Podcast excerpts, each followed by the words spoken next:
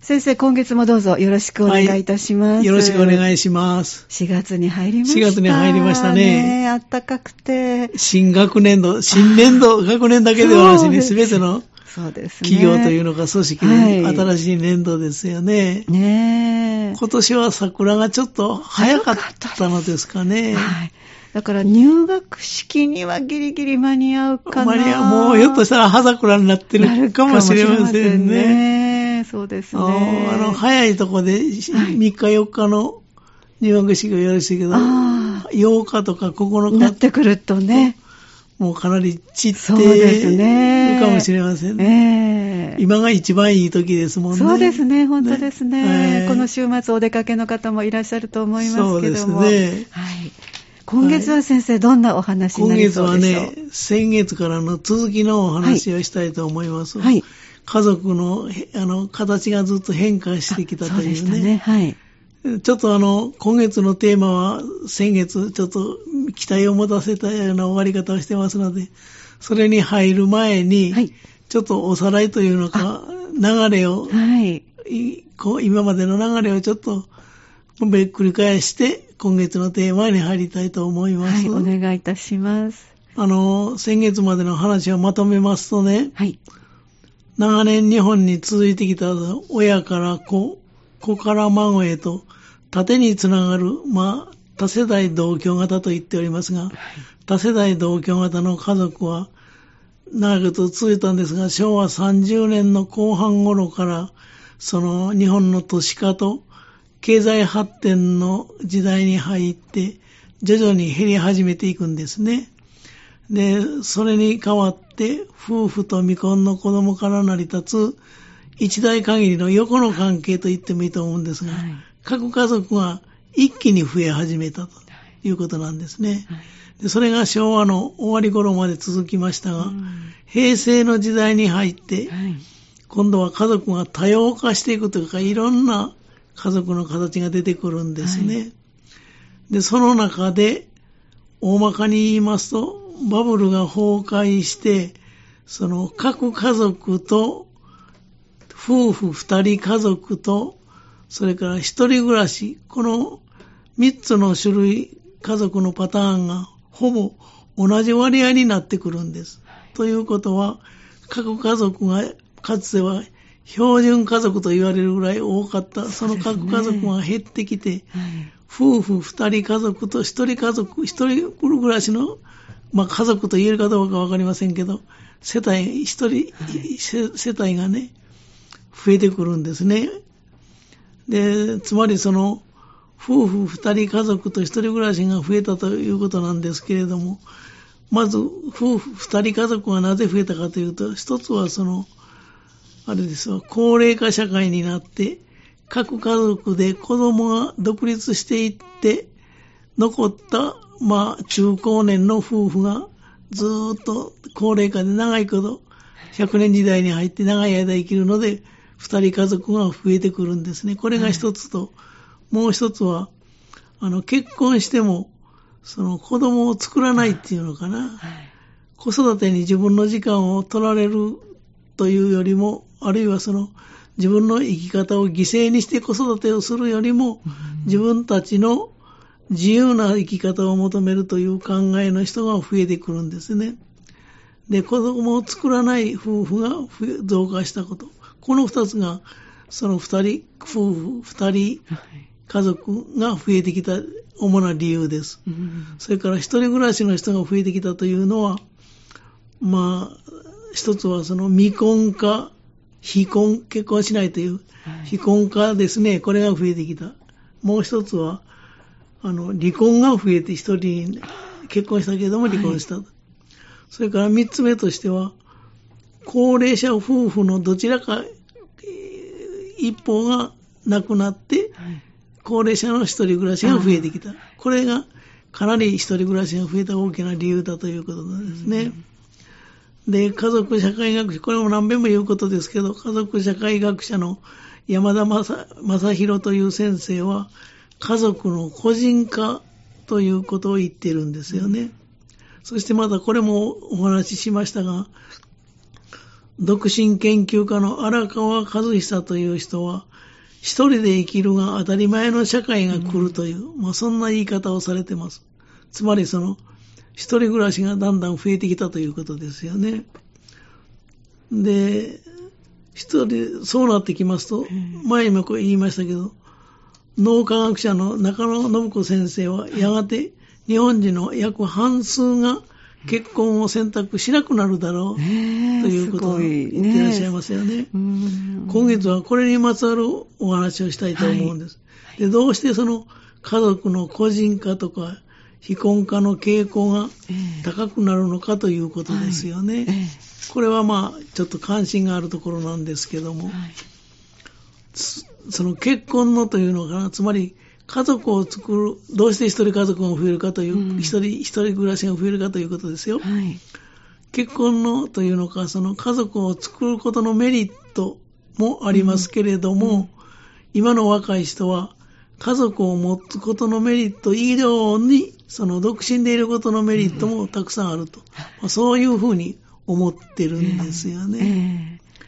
で、ある調査に、これ先月お話した話ですけど、繰り返しになりますが、ある調査によりますと、まあ、結婚することのメリットとして、比較的多いのが、子供や家族を持てるとか、あるいは精神的な安らぎが得られるとかね、あるいはその愛情を感じている人と一緒に暮らせるとか、あるいは親や周りの期待に応えられる。これも大きいですよね。そうですね。ということですけれども、その独身生活のまた利点としてはね、今の若い人はこんなことを考えてるんです。まずは行動や生き方が自由。これを挙げる人が男女とも70%の人がすごいですね。挙げるという。はい、で、その他にまあ例えば金銭的に余裕が持てる。それから家族を扶養する責任がなくなる。まあ気楽だということ。それから広い友人関係を保ちやすいといったようなことが挙げられるんですよね。挙げてるんですね、若い人は。はい、で、独身生活の利点というのは、まあ一言で言いますと、男女ともに行動や生き方が自由だと。これが大きいようですね。はい、どうしても結婚すると束縛されることも増えますよね。で、ねはい、独身研究家の第一人者と言われる荒川和久という人は、その超ソロ社会、ソロっていうのは一人というね、はい、独身大国、大きな国、独身大国、大大国ですね、独身大国、日本の衝撃という本の中で、その、こんな風にその、一人で生きるのが当たり前になるという時代を分析してるんで、この分析が面白いという、先月お話ししたことの繰り返しになりますとね、その荒川さんの分析というのはなかなか面白いですわ。男女別にその心理を分析してるんですけども、はい、荒川さんが言われるのには、女性が結婚しないのは、はい、結婚すると不自由になる。はい、それから友人や家族や職場との関係が非常に制限されるかなくなってしまう。という恐れがあるからだと言えるというふうに荒川さんは言ってるんです。しかし結婚すれば、先ほど言いましたように、家族という新しい社会を手に入れることができて、そ、ねはい、それから経済的余裕が生まれるということを期待したい、しているという、まあ、こういうふうに解釈できる、ということですね。で、これから何が言えるかと言いますと、荒川さんはこんなこと言ってるんです。今まで社会的な関係を放棄しても、良いくらいの経済的な余裕がなければ、あえて結婚するメリットを感じないな。こういうことです。で、そして荒川さんはこう付け加えるんですね。身も蓋もない言い方をしてしまうと、そこには愛情なんてなものはあまり重要ではない。ということですよね。で、結婚する女性が相手に年収はいくらかということにこだわる理由は、こういうところに潜在しているんだろう、こういうところに潜在があるんだろうという、そういう言い方をしてますわ。で逆に男性の方はね、はい、これもまた面白いですわ。はい、男性が結婚しないのはね、ええ、荒川さんはこんな言い方をしてします。あの、自分のためにお金を使いたいからだ。こういうことです。一言で言いますとね、はい、つまり、その男性にとって結婚に感じられるメリットというのはもはやほとんどないのではないか、と言ってるんですね。うん、例えば未婚のままでも、今や社会的な信用を失うことはない。昔は、ですね、あの、結婚して一人前、はい、初体を持って一人前なんて言い方をしましたですけど、はいえー、今はその未婚の人も増えてきたし、えー、結婚で社会的な信用を失う、結婚していないから、はい、いうことはほとんどないっていうんですよ、ね。なくなりましたね、確かに、ね、そうですよね。確かにそういうこと言えますよね。言ってました、昔はね。昔はね。はい、結婚したからといって、もう一つの理由はね、相手が女性がその専業主婦になってくれる時代ではない。はい。ということは、生活上の利便性もあまり変わらないということ。今まで女性、結婚した奥さんがいろんなことをやってくれたけど、はいそういうことがなくなってきたという。えー、そう考えますと、自分のためにお金を使える、その自由を捨ててまで結婚する必要がない。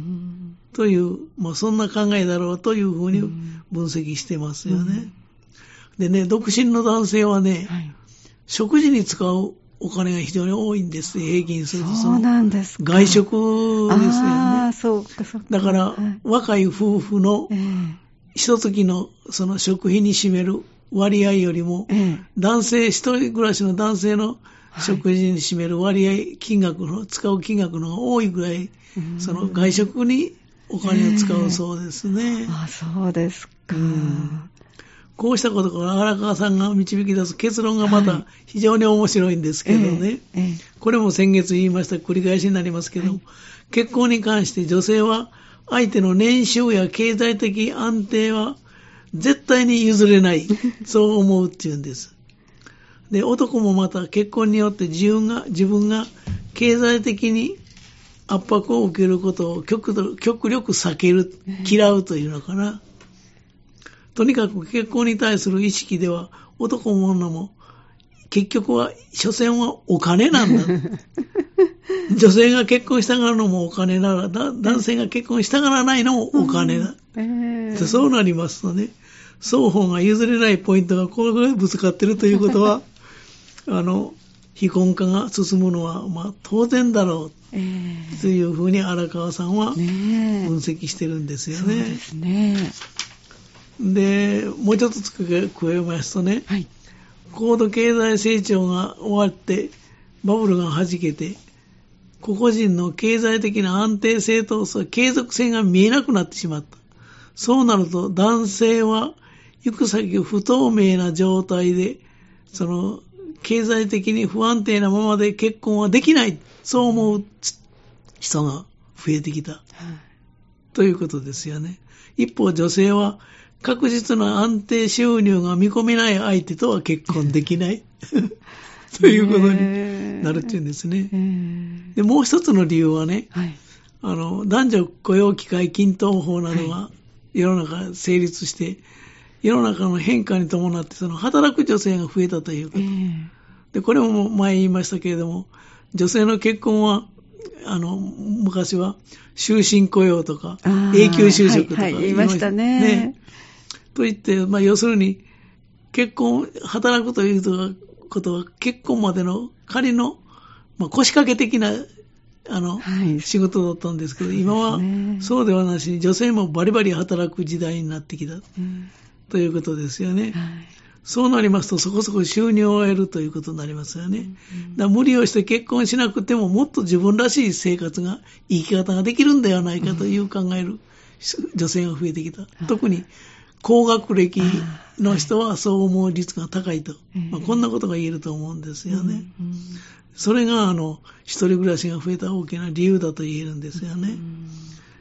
で、男性は男性で結婚しないのは前にも言いましたように、